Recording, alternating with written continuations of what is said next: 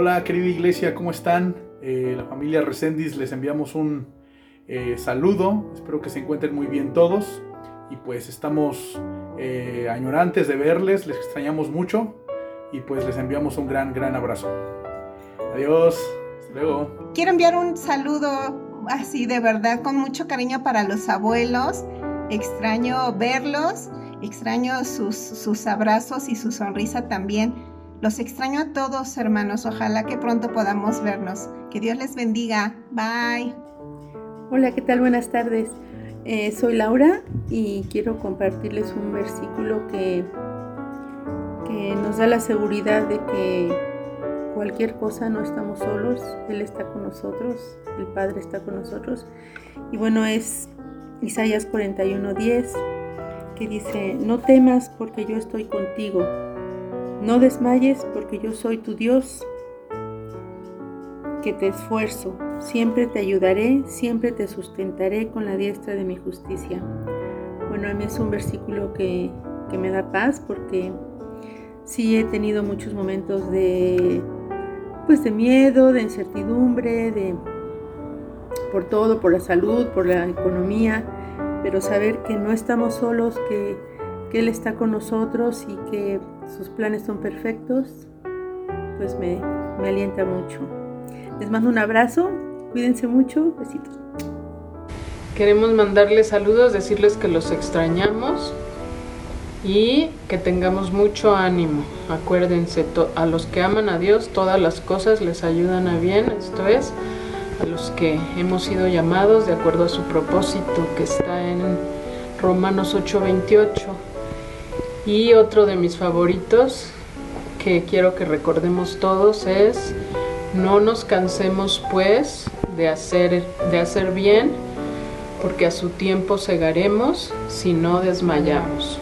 Buenas tardes hermanos, con mucho gusto les comparto la lectura, mi lectura diaria en este tiempo en el que hemos tenido que estar separados separados físicamente, pero nuestros corazones siguen unidos y les agradezco mucho. Por supuesto a mi pastor David por, por sus mensajes los miércoles, los domingos, por sus atenciones y a mis hermanas que también están al pendiente, estamos al pendiente unas de, los, de las otras y eh, se siente uno muy bien de saber que cuenta con, con la familia de Elim. Gracias en este tiempo que hemos tenido que estar físicamente no en contacto, pues he hecho del Salmo 91 del 9 al 12 mi lectura diaria. Y es la que quiero compartir con ustedes. Dice así, si haces al Señor tu refugio y al Altísimo tu resguardo, ningún mal te conquistará, ninguna plaga se acercará a tu hogar pues Él ordenará a sus ángeles que te protejan por donde vayas, te sostendrán con sus manos para que ni siquiera te lastimes el pie con una piedra. Doy gracias a Dios por sus promesas, por su palabra que es fiel. Le extiendo a la iglesia, le extiendo a las empresas, le extiendo a mi pueblo y al mundo entero. Hasta la vista. Hola hermanos, ¿cómo están? Les mandamos un saludo muy afectuoso Marian, Javier y yo, y les compartimos este versículo para motivarlos a seguir en las manos de nuestro Señor. Y Jesús le dijo, si puedes creer, al que cree, todo es posible. Marcos 9:23. Los queremos mucho, hermanos.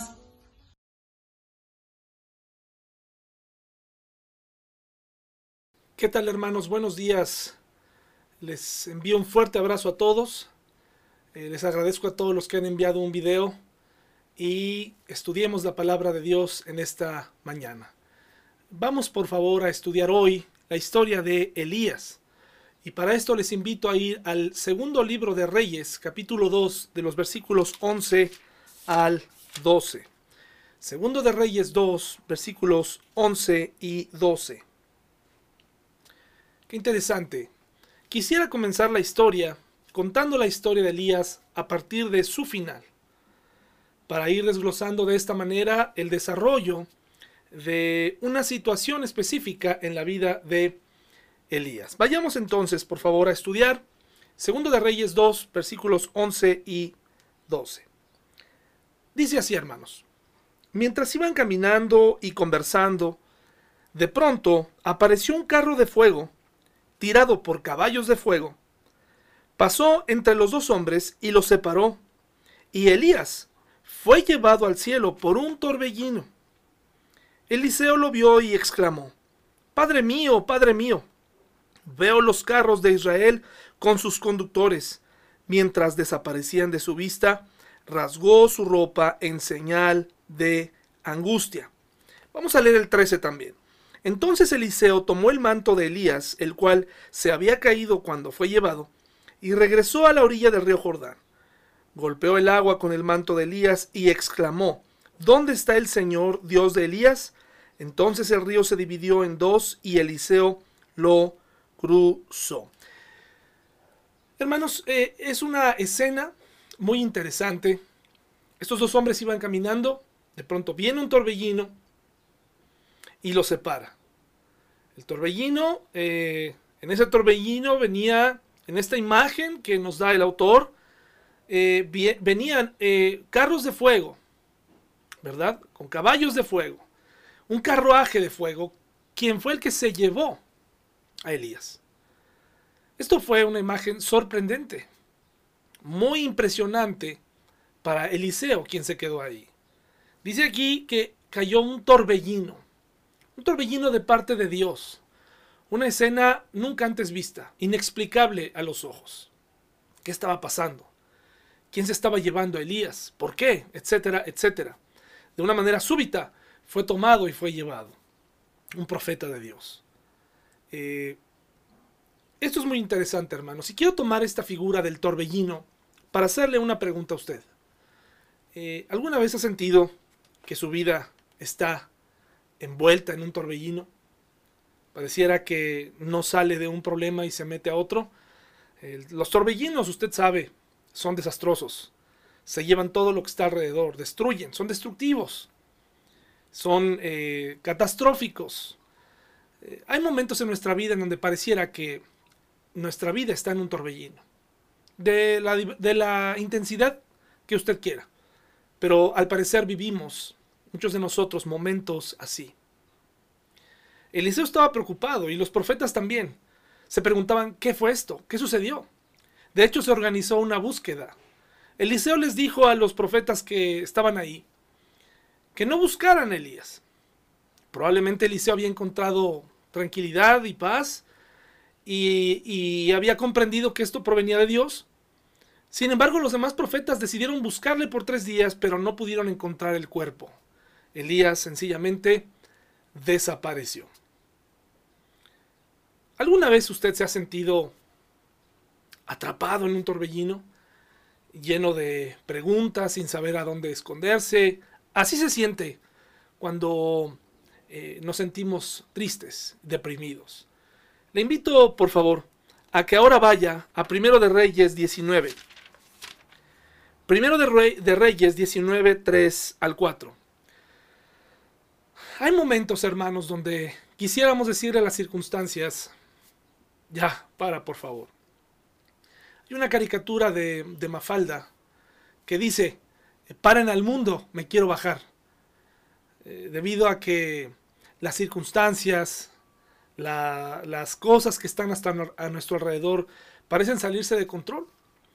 Y entonces eh, parece que estamos viviendo en un, en un torbellino. Alguna vez una pareja que conocimos hace tiempo decía que la vida es o parecía como si nos metieran en una lavadora y nos pusieran en el centrifugado más alto. Así lo, lo, ven algunas personas. Su matrimonio ha sido complicado, su vida ha sido complicada, etcétera, etcétera, sus emociones.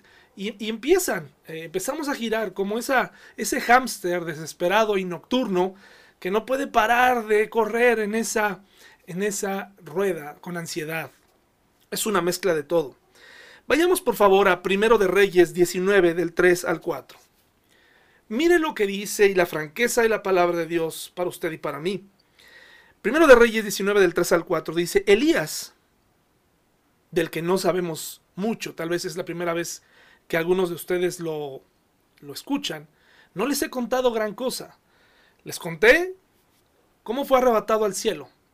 Pero ahora voy a ir hacia atrás y quiero llevarlos a un momento, tal vez el momento más difícil de su vida, donde dice, Elías tuvo miedo. Y si Elías tuvo miedo, créame, un hombre cercano a Dios, un profeta, y el tener miedo no es exclusivo de gente inmadura. Tener miedo no es exclusivo de gente alejada a Dios. Los cristianos podemos llegar a sentir miedo. El problema es quedarnos ahí. ¿De acuerdo?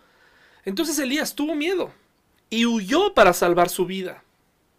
Se fue a Bérseba, una ciudad de Judá, y dejó allí a su sirviente. Luego siguió solo todo el día hasta llegar al desierto. ¿Se imagina la escena?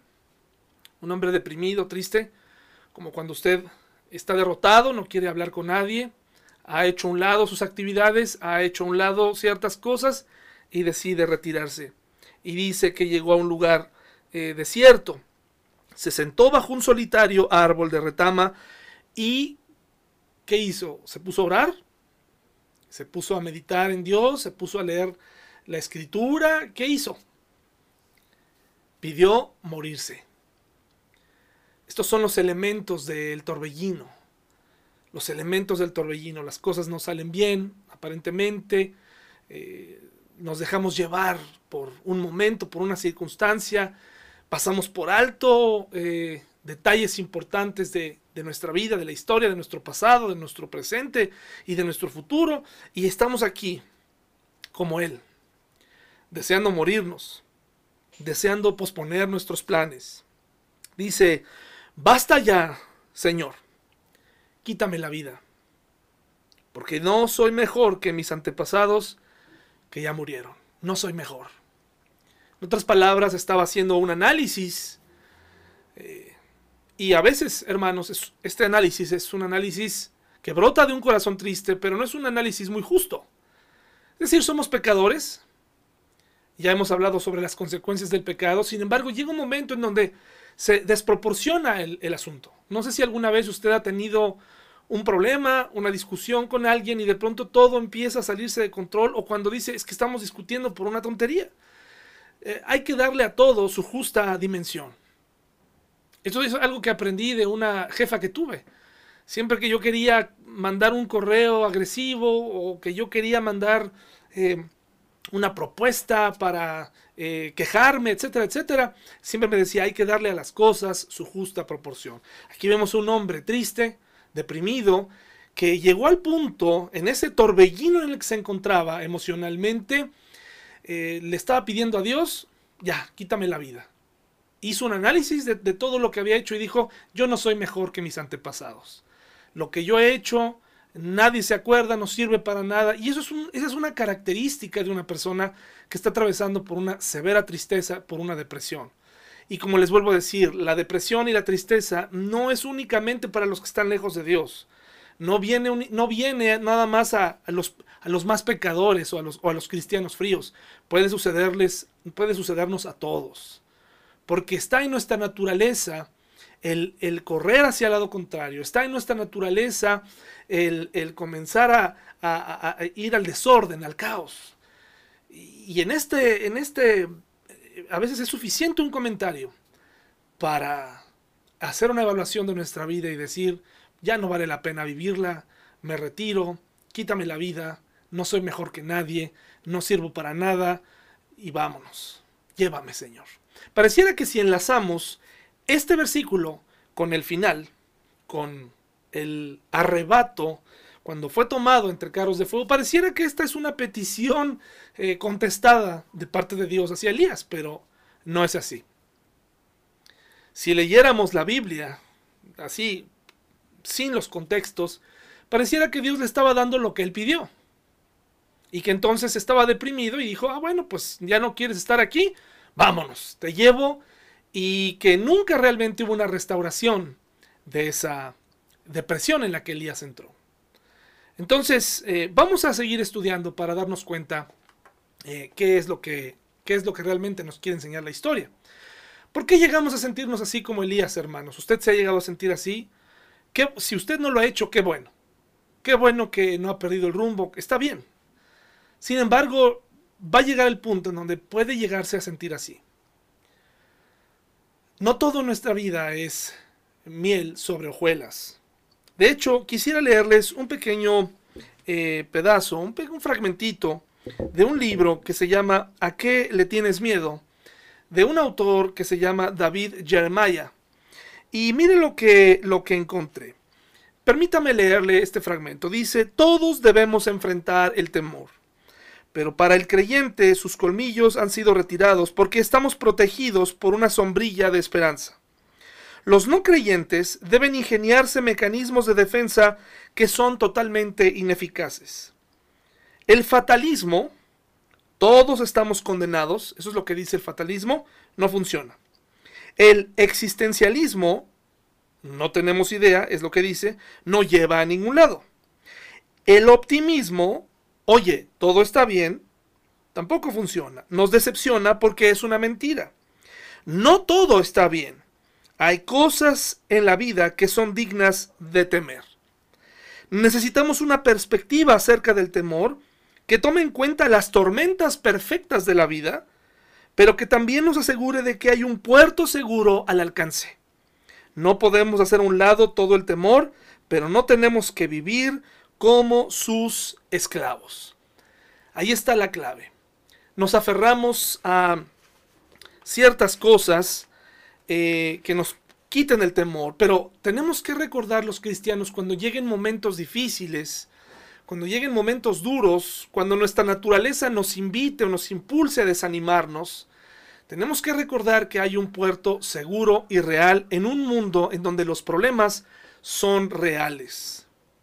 Donde los problemas cada vez, joven, se van poniendo más serios.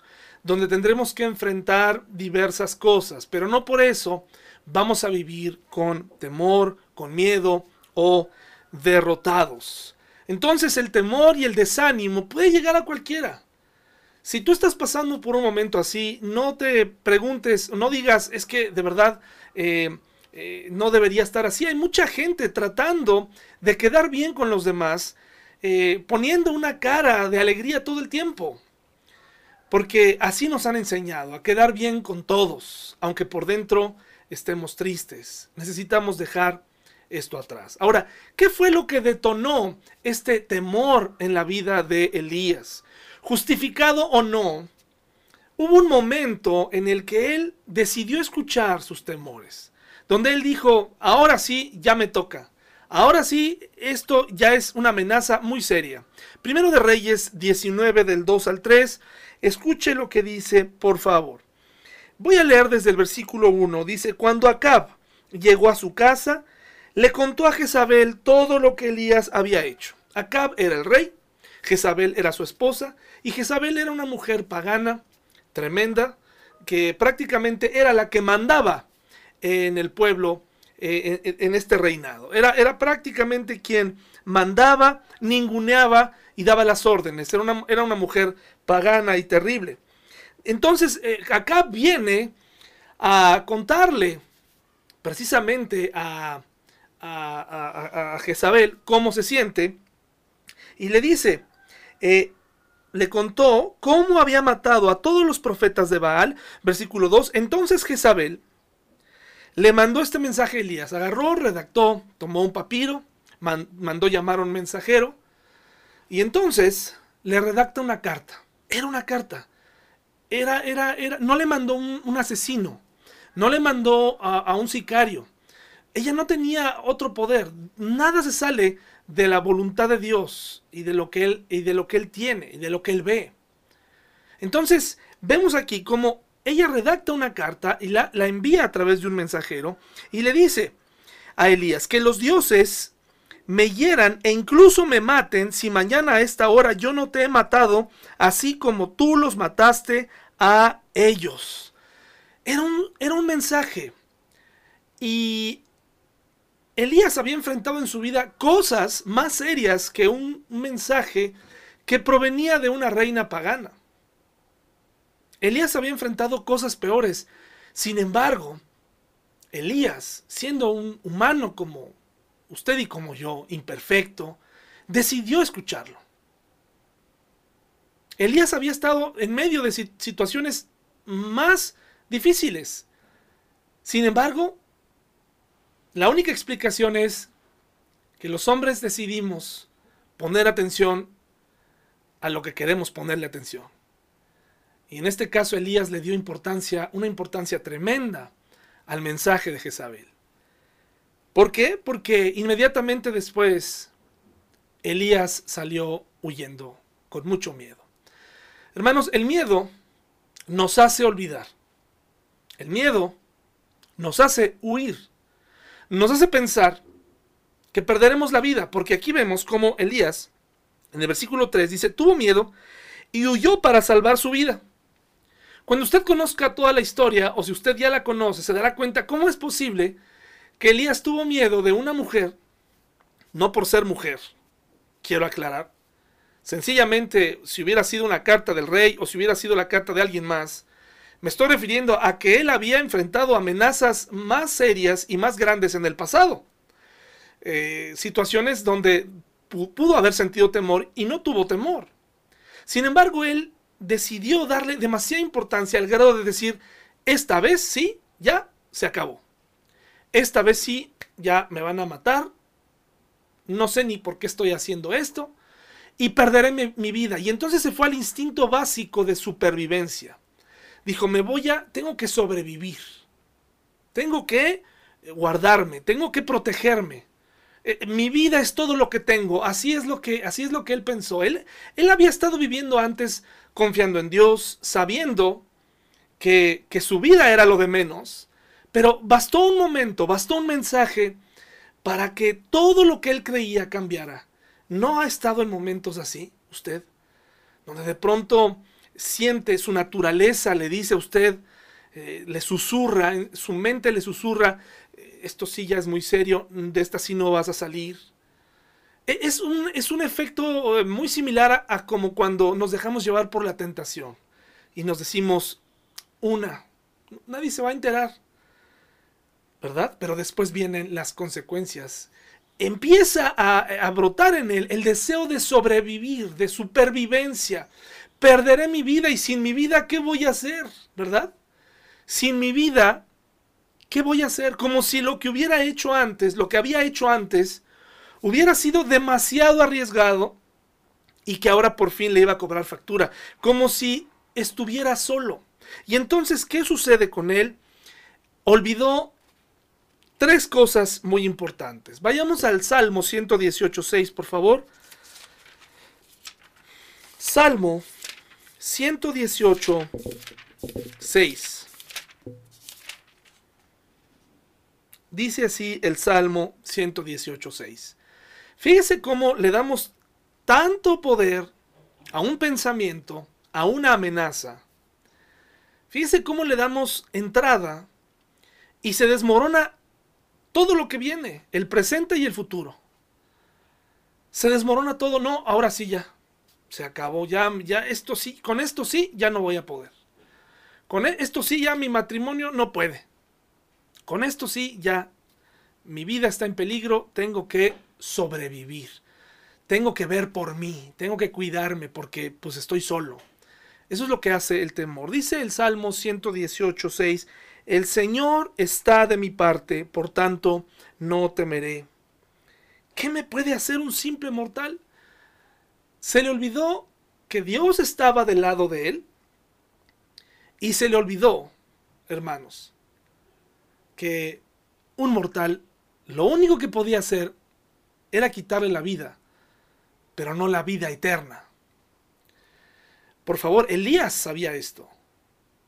Elías conocía de Dios, sin embargo, nuevamente, el hombre, la mujer será mujer, el hombre será hombre, y regresaremos a esos pensamientos eh, necios, regresaremos a esos momentos de nuestra vida, a estas tormentas, nos meteremos en torbellinos a consecuencia del temor, nos dejaremos derrotar.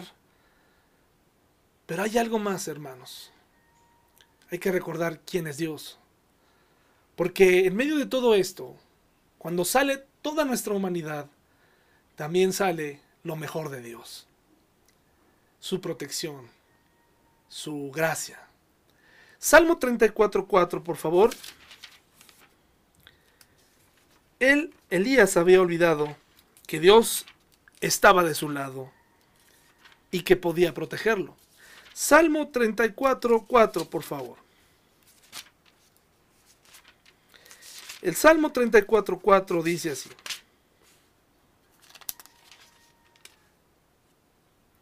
Oré al Señor y Él me respondió, me libró de todos mis temores. Otra cosa que Elías olvidó era que la oración y que sus oraciones habían sido escuchadas antes, que Dios no deja en espera a nadie y que Dios escucha un corazón contrito y humillado. Elías olvidó que a Dios le interesa escuchar tus temores, le interesa escuchar tus preocupaciones. Elías olvidó esto. Elías prefirió sentir temor, quedarse en él. Decidió darle oídos a la amenaza aparente eh, y aparentemente real de acabar con su vida y dijo, esta vez sí me voy a ir. y le recuerdo, Probablemente le falta a usted parte de la historia, que es lo que le voy a contar a continuación. Elías se le olvidó que Dios estaba de su lado. No te olvides, Dios está de tu lado, aunque estés en la lona. Él quiere levantarte. Él ofreció un Salvador precisamente para momentos como esos. Número dos, él quiere escuchar tu oración. Él contestará. Tal vez los que están a tu alrededor no contestan, pero Él sí. Él quiere escuchar tu voz.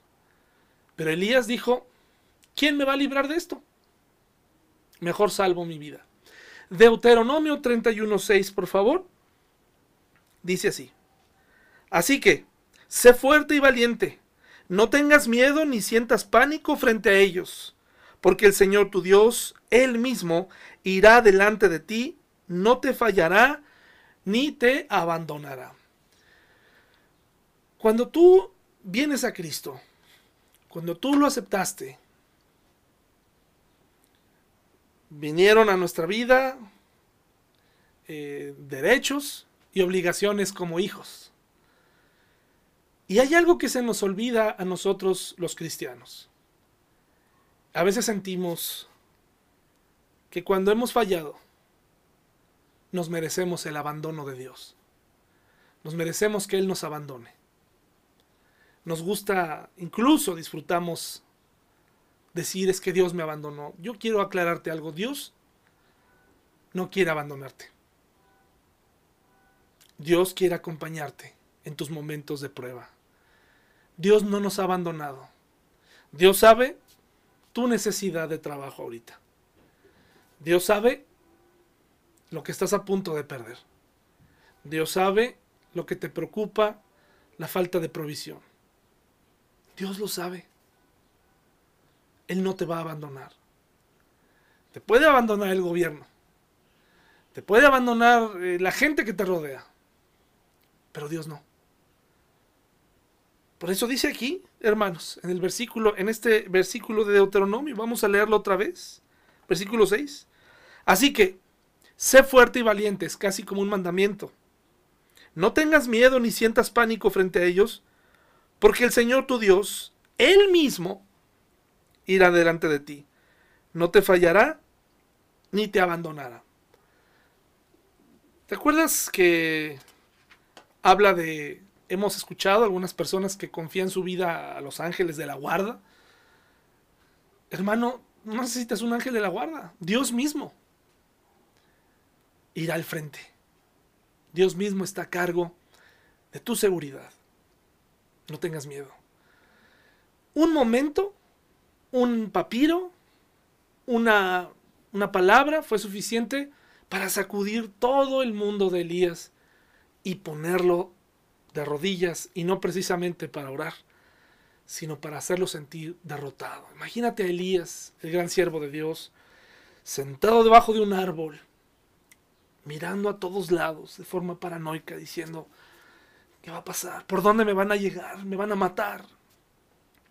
Y antes de juzgarlo y decir, qué bárbaro, qué falta de confianza, me identifico porque en muchas ocasiones yo mismo me he ido a sentar debajo de un árbol a lamentarme, a sentirme miedo, a sentirme, eh, a sentirme triste, a decir, ¿y ahora quién me podrá ayudar? Otra cita de este libro que encontré que les recomiendo nos habla de que este autor dice, muchos temores se basan en lo que desconocemos del futuro y son simplemente posibilidades. El que Jezabel haya dicho que lo iba a matar era ya ley, era un hecho, era algo ya establecido. Muchas veces nosotros actuamos como si las circunstancias pues tuvieran la última palabra, ¿no? Como si las circunstancias estuvieran por encima de Dios. Hermano, nada está por encima de Dios. Vaya, ni la muerte está por encima de Dios, nada. No tenemos por qué tener miedo. Y cuando tengas miedo, recuerda lo que te estoy diciendo, nada está por encima de Dios. Un minuto, un mensaje, una persona, una circunstancia es suficiente para hacernos olvidar. Yo conozco cristianos que una sola cosa les ha hecho retroceder y comenzar a estructurar un nuevo plan, según ellos, más seguro. Él empezó, Elías comenzó a considerar la idea de que Dios probablemente esta vez no lo iba a ayudar. Primero de Reyes 18, por favor. Primero de Reyes 18. Quiero decirles también, hermanos, que a veces esto pasa porque en muchas ocasiones creemos que las cosas que hemos hecho para Dios las hemos hecho por nuestros propios méritos. No descartemos la posibilidad de que Elías, después de haber visto todo lo que había hecho, lo que Dios había hecho a través de él, no podemos descartar que de pronto él pensara que todo había provenido de él y que se le había acabado el poder. No podemos descartar esa posibilidad. Por eso viene a nuestra, a nuestra vida, a nuestra mente, momentos así. Les comparto que en muchas ocasiones, después de un desayuno evangelístico, después de algunas actividades en mi pasado, en el pasado yo solía eh, estar muy metido en actividades, organización de campamentos, etcétera, etcétera. Y venían momentos muy difíciles, porque uno pone emociones y de pronto sientes hasta la soledad, como cuando la fiesta se acaba, ¿no? Como cuando se acabó la Navidad y de pronto ahora, híjole, ves a los familiares irse. Y está algo mal enfocado, ¿verdad? O sea, tenemos que recordar que todo lo que hacemos lo hacemos para Dios y, que tenemos que seguir y no debemos estar estancados en los triunfos del pasado, ¿verdad? No podemos descartar que Elías tal vez pensara que se le había terminado el poder, ¿verdad? Que tal vez todas esas cosas sobrenaturales de las que vamos a hablar a continuación, que Dios hizo a través de él, provenían de su mano. Y por eso ahora le había caído el 20 y, estaba completamente triste y derrotado. Primero de Reyes 18, 45 al 19. Primero de Reyes 18, 45 y vamos a seguirnos al capítulo 19 del 1 al 3. Dice así, mis hermanos, poco después el cielo se oscureció de nubes. Se levantó un fuerte viento que desató un gran aguacero y acá partió enseguida hacia Jezreel. Entonces el Señor le dio una fuerza extraordinaria a Elías, quien se sujetó el manto con el cinturón y corrió delante del carro de Acab todo, todo el camino hasta la entrada de Jezreel. Una fuerza sobrenatural para hacer este recorrido como si fuera en un carruaje. Dios le permitió eh, eh, hacer esto a Elías. Pero vemos aquí, me llama la atención, dice, poco después el cielo se oscureció de nubes, se levantó un fuerte viento que desató un gran aguacero.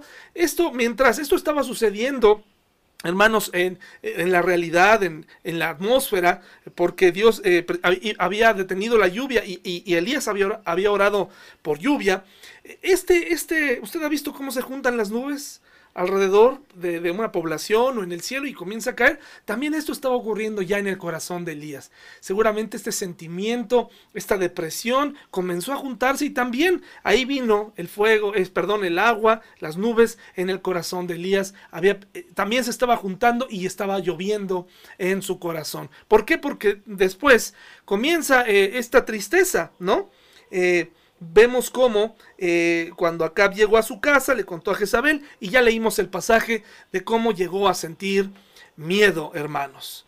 Eh, es increíble lo que una persona eh, nos puede llegar a causar, un mensaje, una actitud, puede cambiar el rumbo del día, puede llegarnos a hacer pensar que esto se acabó, puede desanimarnos, desalentarnos.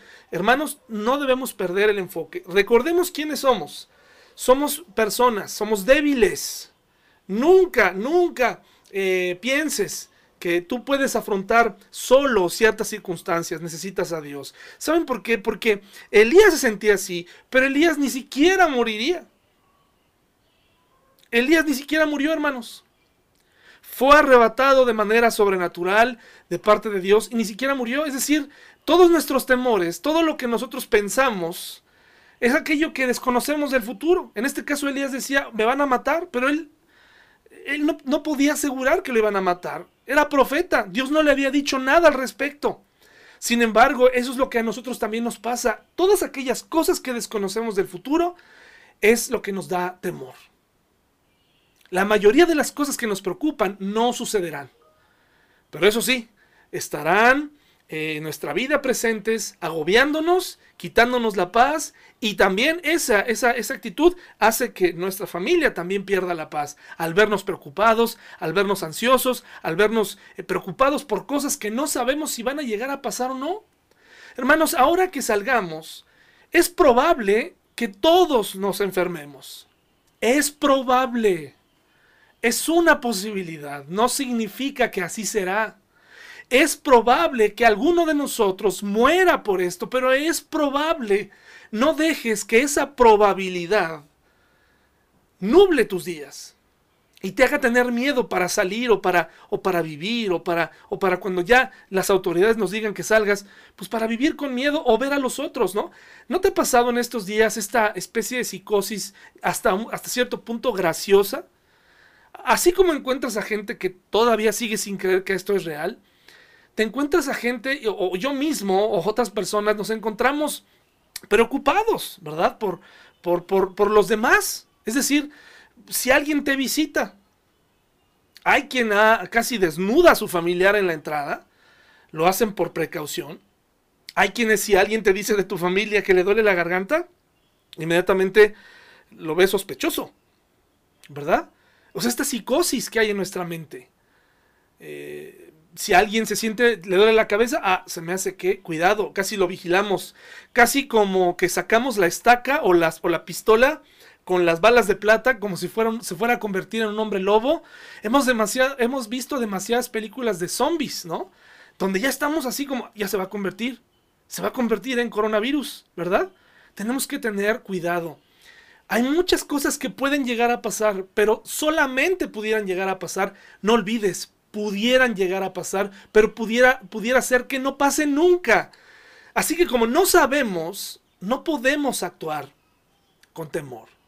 Sin duda hay cosas que, que sucederán, sin duda, como leímos en el, en, el, en el, texto que les leí de este autor, hay cosas y, la vida, hay cosas dignas de temerse, etcétera, etcétera, pero ahí es donde necesitamos acercarnos a Dios y repetirnos constantemente y eh, eh, educar nuestro cuerpo, educar nuestra mente, pedirle al Espíritu Santo que nos llene de fortaleza. Y lo más importante no es el mensaje central, el decirte educa tu mente, ese no es. El mensaje central es recuerda quién eres. Eres un hombre. Eres una mujer con temores. Pero recuerda quién es Dios.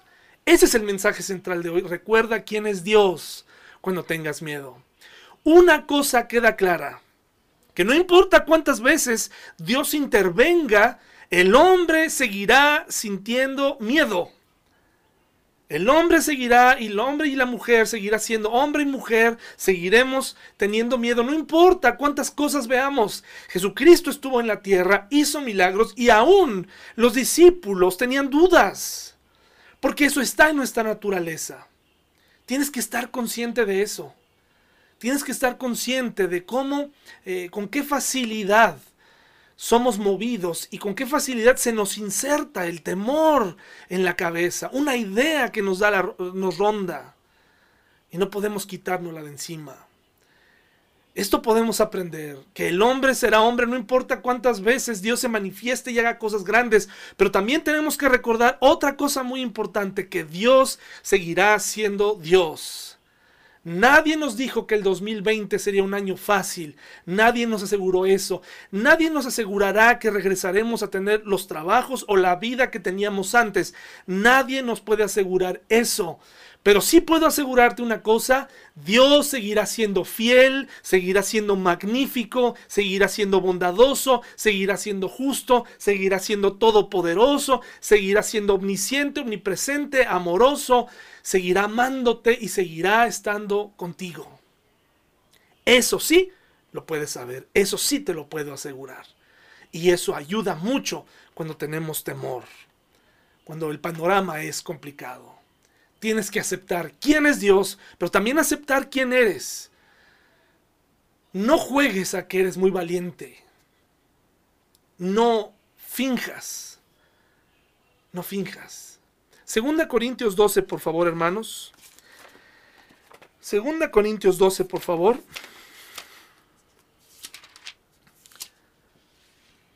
Del 8 al 10. Segunda Corintios 12. Del 8 al 10. Fíjese lo que dice así. En tres ocasiones distintas le supliqué al Señor que me la quitara. Cada vez Él me dijo, mi gracia es todo lo que necesitas, mi poder actúa mejor en la debilidad, así que ahora me alegra jactarme de mis debilidades para que el poder de Cristo pueda actuar a través de mí. Es por esto que me deleito en mis debilidades y en los insultos, en privaciones, persecuciones y dificultades que sufro por Cristo, pues cuando soy débil, entonces soy.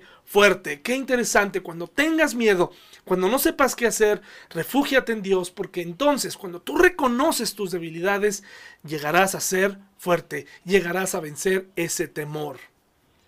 Pero muchos de nosotros queremos afrontar las cosas con pura actitud, con pura buena actitud, y no es posible.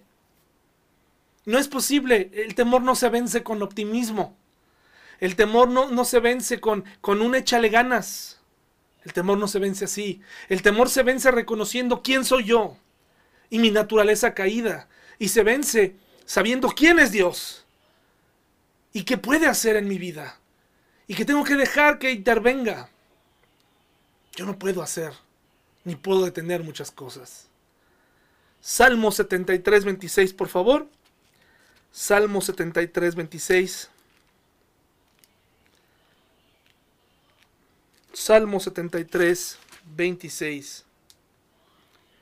Dice así, puede fallarme la salud y debilitarse mi espíritu, pero Dios sigue siendo la fuerza de mi corazón. Él es mío para siempre. Dios es la fuerza del corazón. Dios es la fuerza del corazón débil. Nos han enseñado desde pequeños a aparentar que la fe significa falta de, ausencia de miedo, ¿no? Que tenemos que contestar eh, con versículos ante el temor, que tenemos que eh, comportarnos con entereza delante del padecimiento de un, de un enfermo o de alguien que está a punto de morir. Tenemos que comportarnos, mantenernos, hermanos. No es posible eso. Recuerda quién eres. Eres alguien débil soy débil, necesito deshacerme en Dios y pedirle que, que yo sea débil, que yo mengüe para que Él crezca. Isaías 40, 29 al 31. Fíjense, fíjense, por favor.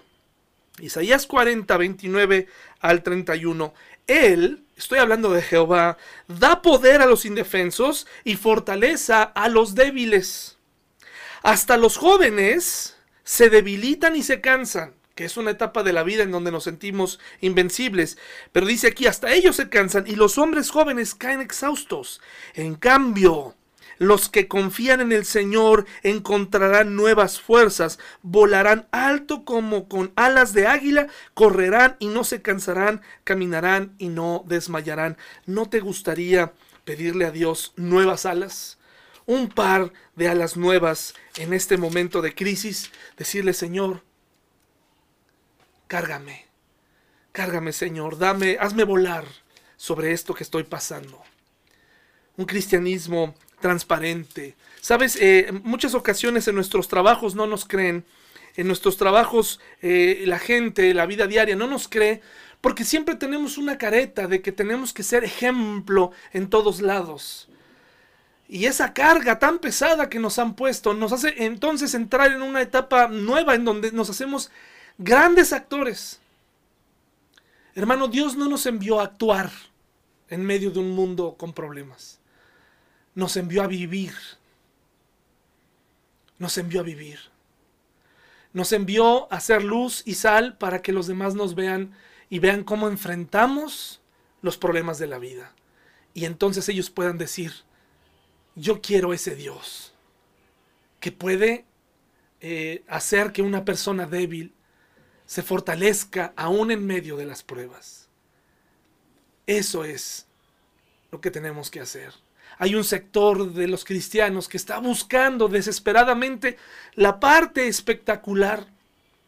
Insisten en esa parte de, sanar, de, hablar en, lenguas, de, de hacer ciertas cosas para mostrarle al mundo poderes sobrenaturales.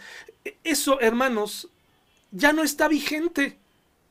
Eso no impresiona a los demás, eso asusta a los demás. Yo me pregunto, ¿dónde están todas esas personas que dicen tener poder sanador? ¿Por qué no van a los hospitales que están desbordándose? ¿Dónde están?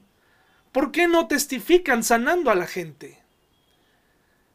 No, hermanos, me parece que lo que nosotros tenemos que hacer es vivir en un mundo que está confundido y mostrar al mundo tal lo que somos, gente débil, fortalecida por Dios gente que falla, fortalecida y perfeccionada por Dios, eh, poco a poco. En esta vida no llegaremos a ser perfectos, pero buscamos eso.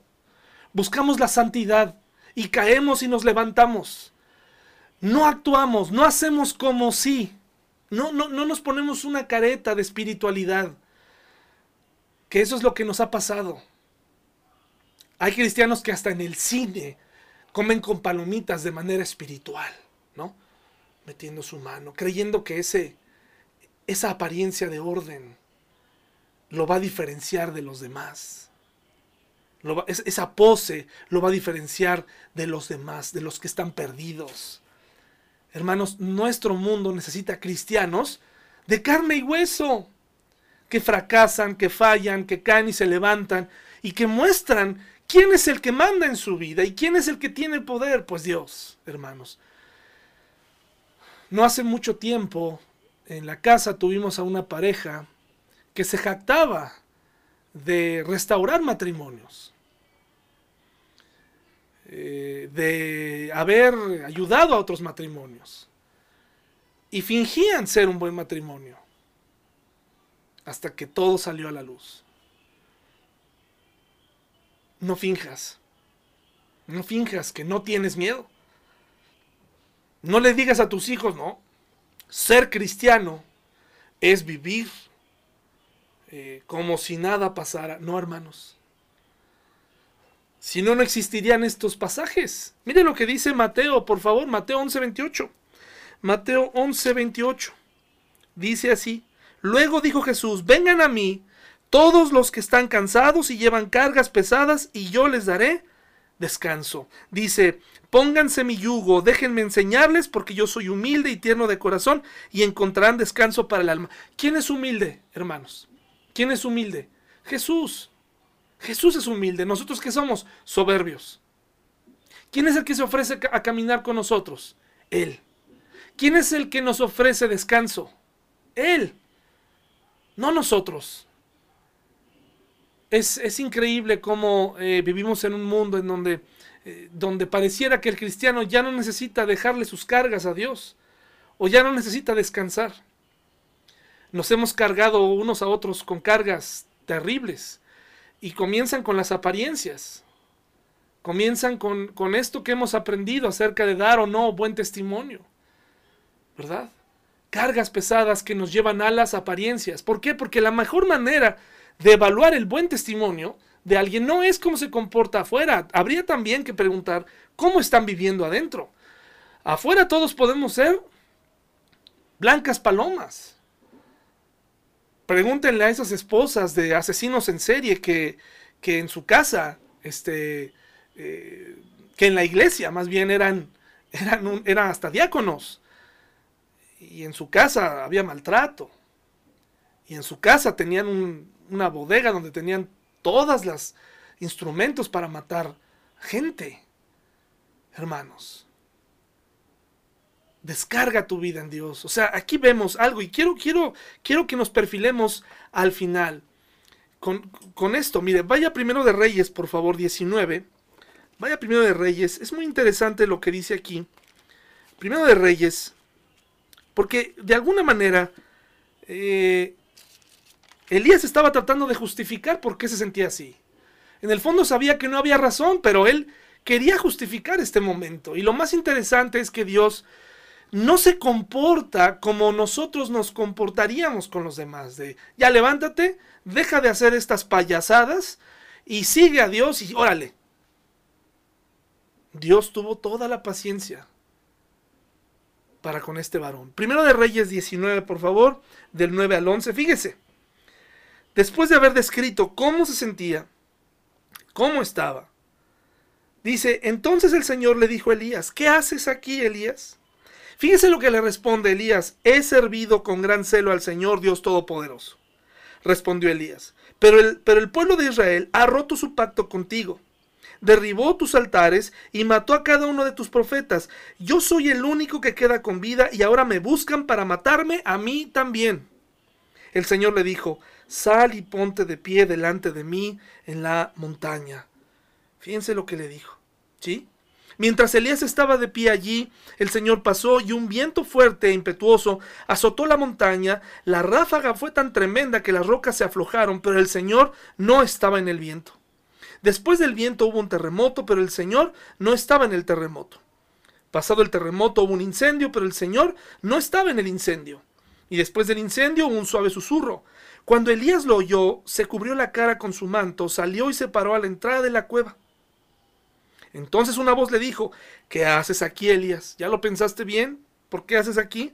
Y él volvió a responder, he servido con gran celo al Señor Dios Todopoderoso, pero el pueblo de Israel ha roto su pacto contigo, derribó tus altares y mató a cada uno de tus profetas, yo soy el único que queda con vida y ahora me buscan para matarme a mí también. Dios escuchó atentamente estos argumentos magnificados, desproporcionados. No era el único que quedaba. Él sentía que lo iban a matar.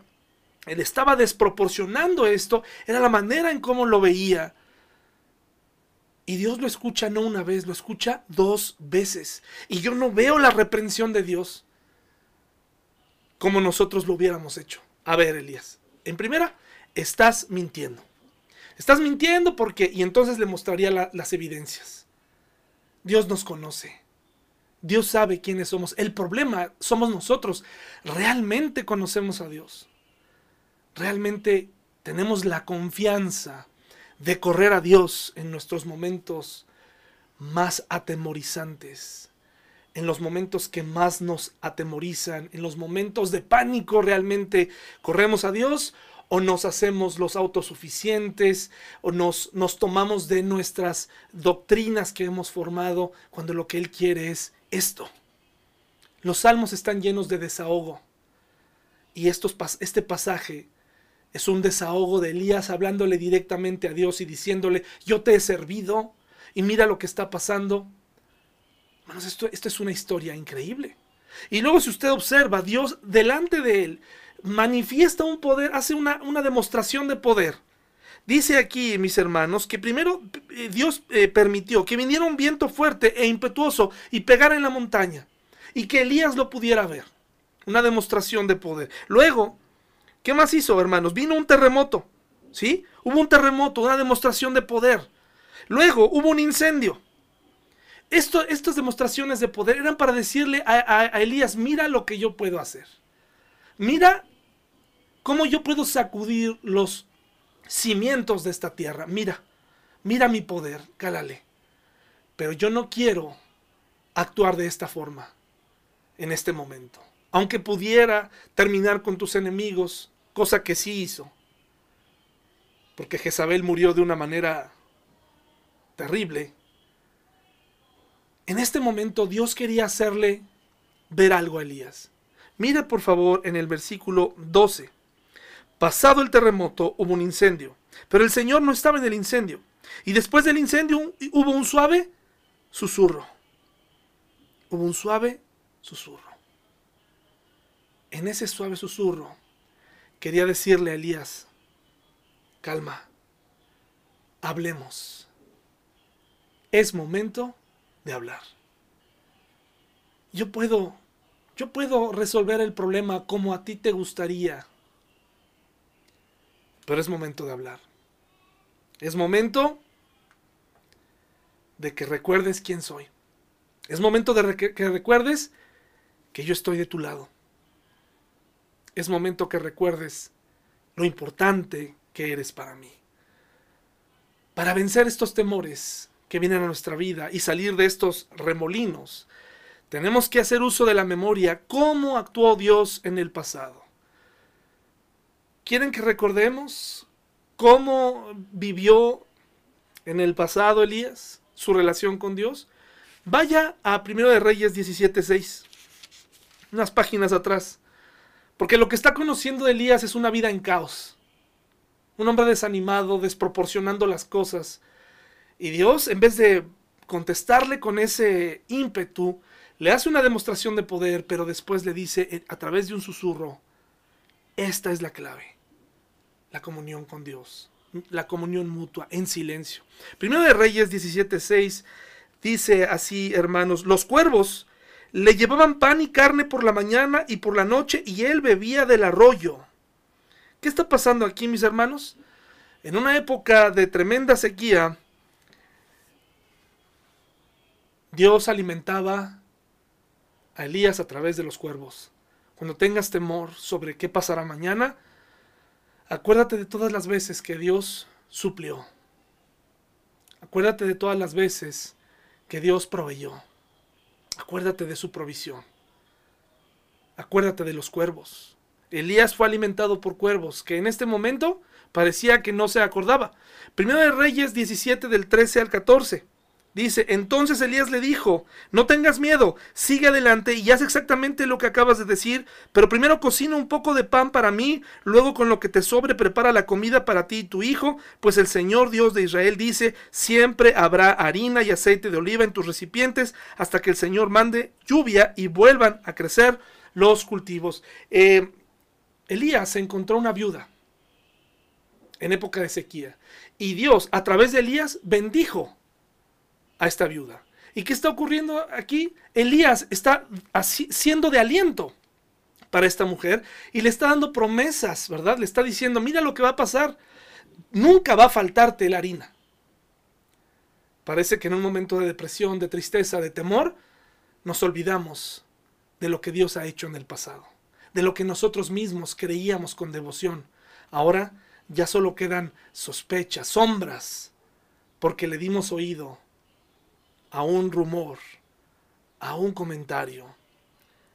Hay que recordar lo que nosotros mismos creíamos. Dice el versículo 24, fíjense, cuando esta viuda pierde a su hijo y Dios a través de Elías lo resucita, fíjense, entonces la mujer le dijo a Elías, ahora estoy convencida de que usted es un hombre de Dios y que de verdad el Señor habla por medio de usted.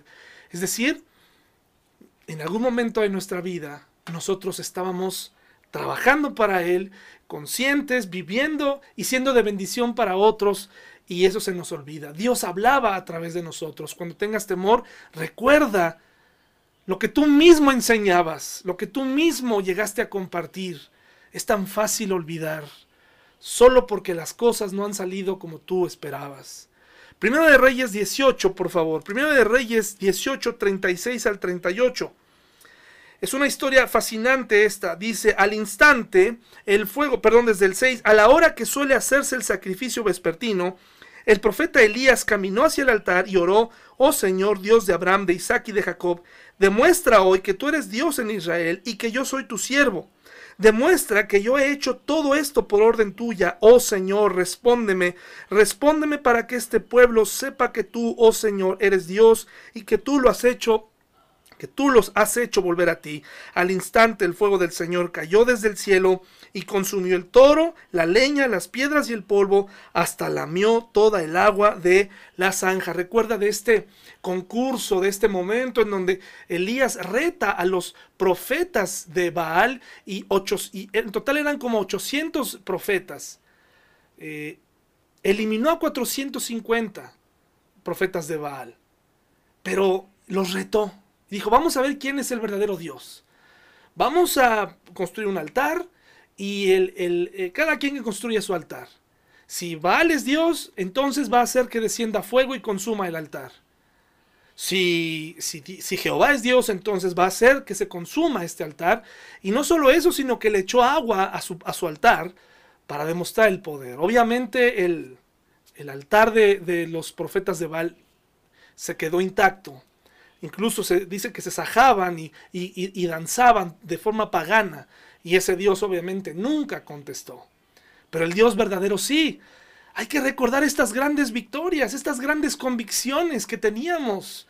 No pierda de vista sus convicciones. No le estoy invitando a no sentir miedo o a, no sentir temor. Le estoy invitando a recordar lo que usted mismo enseñó, lo que usted mismo creía. Con, con una fe sencilla, y con el tiempo se ha ido perdiendo y se ha ido transformando y ahora piensa, ¿y si no salimos de esta? ¿Y si verdaderamente nos enfermamos? ¿Y si la crisis? ¿Y, y si pierdo lo que tengo? Y entonces solamente se está revelando nuestra naturaleza que debe ser contrarrestada recordándole las victorias que Dios ha ganado por nosotros. Y por último, primero de Reyes 19, hermanos. 41 al 42. Luego Elías dijo acá, vete a comer y a beber algo porque oigo el rugido de una tormenta de lluvia que se acerca. Entonces acá fue a comer y a beber. Elías, en cambio, subió a la cumbre del monte Carmelo, se inclinó hasta el suelo y oró con la cara entre las rodillas. Es decir, Elías era un hombre que oraba, se comunicaba con Dios y lo vemos en una postura dice que se cubrió aquí, como dice aquí mis hermanos, puso su cara entre las rodillas, o sea, clamó a Dios, se humilló y dijo, danos lluvia. El, el, panorama que vemos unos versículos más adelante es de un hombre que le dio entrada a un momento y que nos manifiesta lo frágiles que somos y lo necesitado que estamos de comunión con Dios y de cercanía con Dios. No podemos descartar la oración. No podemos descartar esta, esta constante deseo de pedirle a Dios de rodillas, con una actitud de ayúdame, porque yo en el siguiente instante te fallo, en la siguiente mala noticia caigo. Que nadie se confíe, por favor, porque somos hombres y mujeres débiles. Pero aquí me enseña que Elías era un hombre que oraba. Hermanos, Dios no lleva la cuenta de las cosas que ha hecho por ti, como diciendo, ya es suficiente, ahora sí, ya para la siguiente se me hace que ya no te ayudo. Dios no es como nosotros. Dios es un Dios maravilloso, un Dios que alienta, un Dios que quiere vernos triunfar victorioso sobre las circunstancias, como un Padre amoroso que celebra las victorias de sus hijos. No dejes que las circunstancias, un minuto, eh, un mensaje o que, o que otras personas pongan cargas y mentiras que no están ahí. Quiero concluir con lo siguiente. Si usted piensa que de aquí, de este momento de depresión, Dios se lo llevó en un torbellino y ya, no fue así. Dios se hizo cargo y se hará cargo de tus necesidades. Fíjese lo que dice primero de Reyes 19, del 5 al 8, y con esto vamos a terminar. terminar. Cuando Elías se sentía en su peor momento, dice entonces, se acostó y durmió. Estoy, estoy hablando de Primero de Reyes 19.5. Entonces, se acostó y durmió debajo del árbol. Mientras dormía, un ángel lo tocó y le dijo, levántate y come. Elías miró a su alrededor y cerca de su cabeza había un poco de pan horneado sobre piedras calientes y un jarro de agua, así que comió y bebió y volvió a acostarse. Entonces el ángel del Señor regresó, lo tocó y le dijo, levántate y come un poco más, de lo contrario, el viaje que tienes por delante será demasiado para ti. Es decir, de todas maneras, tienes que hacer este viaje, tienes que seguir caminando, tienes que encontrarte conmigo. Es mejor que comas. ¿Quién lo estaba sustentando? Dios mismo, qué paciencia de nuestro Dios, atendió sus necesidades más básicas. Entonces se levantó, comió y bebió, y la comida le dio fuerza suficiente para viajar durante 40 días y 40 noches hasta llegar al monte Sinaí, al monte de Dios. Allí llegó una cueva donde pasó toda la noche. Dios lo llevó al monte, a su monte, a ese monte especial para restaurarlo, para mostrarle su poder, para hablar con él. Pero primero lo invitó a comer. Dios atendió sus necesidades básicas. Proveyó. En este momento de temor, te puedo asegurar que Dios va a proveer. De alguna manera, Él va a proveer. Él no está pensando, ah, qué exagerado. Lo voy a dejar sin comer un día para que sienta. Dios no es como nosotros. Lo repito, esta es una, la, enseñanza, central de esta predicación es, recuerda quién eres tú y recuerda quién es Dios. Y entonces podrás enfrentar el temor. ¿Qué más hizo? Eh, primero de Reyes 19 del 15 al 17. Ya leímos este casi entero y nos damos cuenta que Elías estaba verdaderamente triste y que de momento no se dio cuenta de lo que Dios hizo por él, atendiendo sus necesidades básicas. Él seguía con un discurso y con una idea. Pero miren lo que hizo. Jesús, Dios atendió su preocupación. 19, 15 al 17, dice así, entonces el Señor le dijo, ¿se acuerdan todo lo que dijo que era el último de los profetas y que dijo que lo iban a matar y todo esto? Dios no dijo, ay, tonterías de tonterías de Elías, lo vamos a oír, vamos a dejar que se desahogue y ya después vemos. No, mis hermanos, dice, entonces el Señor le dijo, regresa por el mismo camino que viniste y sigue hasta el desierto de Damasco. Cuando llegues allí, unge a Asael para que sea rey de Aram. Después, unge a Jehú, nieto de Nimsi, para que sea rey de Israel. Y unge a Eliseo, hijo de Safat, de la tierra de Abel Meola, para que tome tu lugar como mi profeta. Eliseo dice, a cualquiera que escape de Asael, Jehú lo matará, y a los que escapen de Jehú, Eliseo los matará. Sin embargo, preservaré a otros siete mil en Israel, quienes nunca se han inclinado ante Baal ni lo han besado. Es decir, ¿te preocupa que no haya profetas? ¿Te preocupa que tú seas el único que hace la labor? ¿Te preocupa que, se extinga mi mensaje, Elías? ¿Eso te preocupa? No le dijo, ah, mira, yo soy Dios y tú quién eres para decirme todo esto. ¿Sabes qué? Te voy a eliminar y, y te voy a quitar la vida. No. Con mucha paciencia le da su plan. Le da a conocer su plan y lo hace parte. Pone a ungir a estos reyes y le dice, no te preocupes, estos jamás se van a hincar delante de Baal, no te preocupes, si esa es tu preocupación, no hay problema, la he escuchado y te comparto mis planes. Y sabes qué, comprendo que estás cansado, es momento de que venga un sucesor, de que venga un sucesor. Es momento de darte un descanso. Qué grande es Dios hermanos. Él nos conoce. La pregunta es, ¿nosotros lo conocemos a Él? Vayamos a Hebreos, por favor. Al libro de Hebreos, capítulo 6, versículo 10. 6.10, por favor. Dice así, pues Dios no es injusto, no olvidará con cuánto esfuerzo han trabajado para Él y cómo han demostrado su amor por Él sirviendo a otros creyentes como todavía lo hacen. Hermanos, Dios no olvida lo que hacemos para Él y lo que hacemos para los demás. Los demás sí. Fíjense que ahora que estoy en este mundo de, YouTube, en un mundo temporal, eh, me, he entrado a este mundo de, me gusta y no me gusta, un mundo que había evitado, estos pulgarcitos que ponen de me gusta y no me gusta, etcétera, y yo lo había evitado porque francamente a uno no le gusta que le pongan no me gusta. Sin embargo, hermanos, eso sirve para que uno mejore. El que te pongan no me gusta. Y está bien. Pero aquí lo, lo interesante, hermanos, es que aunque mucha gente pudiera ponerle me gusta o no me gusta al trabajo que hacemos para Dios y para los demás, si lo hacemos como una ofrenda limpia, con un corazón honesto, la opinión verdadera que nos debe importar es la de Dios, porque Dios no olvida. Dios no olvida. Vivimos en un mundo, hermanos, de ingratitud.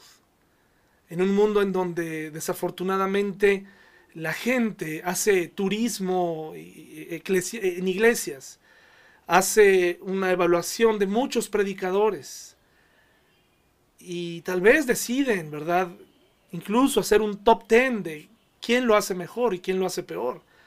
Hace algunos años yo participé en un concurso de, predicación que francamente ahora eh, comprendo que no sirvió para nada, no sirve para nada. Solamente hace que el ego aumente y que las y que este, haya competencia que no es sana, no debería haber existido jamás algo así. Porque al final, hermanos, lo que importa es lo que opina Dios y para quién lo hacemos. Hermanos, Dios no olvida. Si tú lo haces para Dios, Él no lo olvida. Esto, esto habla de un Dios sensible, hermanos. Esto nos habla de un Dios interesado en nosotros. Por supuesto que sí. Es un Dios que sabe quiénes somos, temerosos, débiles, que nos cansamos, pero Él ha provisto todas las herramientas para sacarnos de ahí. Hermano, ¿qué esperas para refugiarte en Dios? ¿Qué esperas para confiar en Él? ¿Qué esperamos para confiar en ese Dios que no falla? En el mismo Dios que se llevó a Elías en un torbellino y que probablemente lo haga participar en los eventos del futuro un Dios que tuvo compasión de Moisés, un Moisés cansado, que para muchos fue como un castigo no haberlo dejado entrar a la, tierra prometida, pero yo pienso que no fue así, Moisés estaba cansado. Y lo mismo con Elías, se lo llevó en un torbellino. Qué increíble historia. ¿Qué esperas para correr con Dios cuando tengas miedo? tienes temor, te asustan las cifras, te asustan las circunstancias, no tengas miedo. Dios, Dios comprende, Dios sabe y Dios puede con este problema. Que Dios te bendiga, te mandamos un fuerte abrazo y nos vemos en el próximo video. Hasta luego hermano.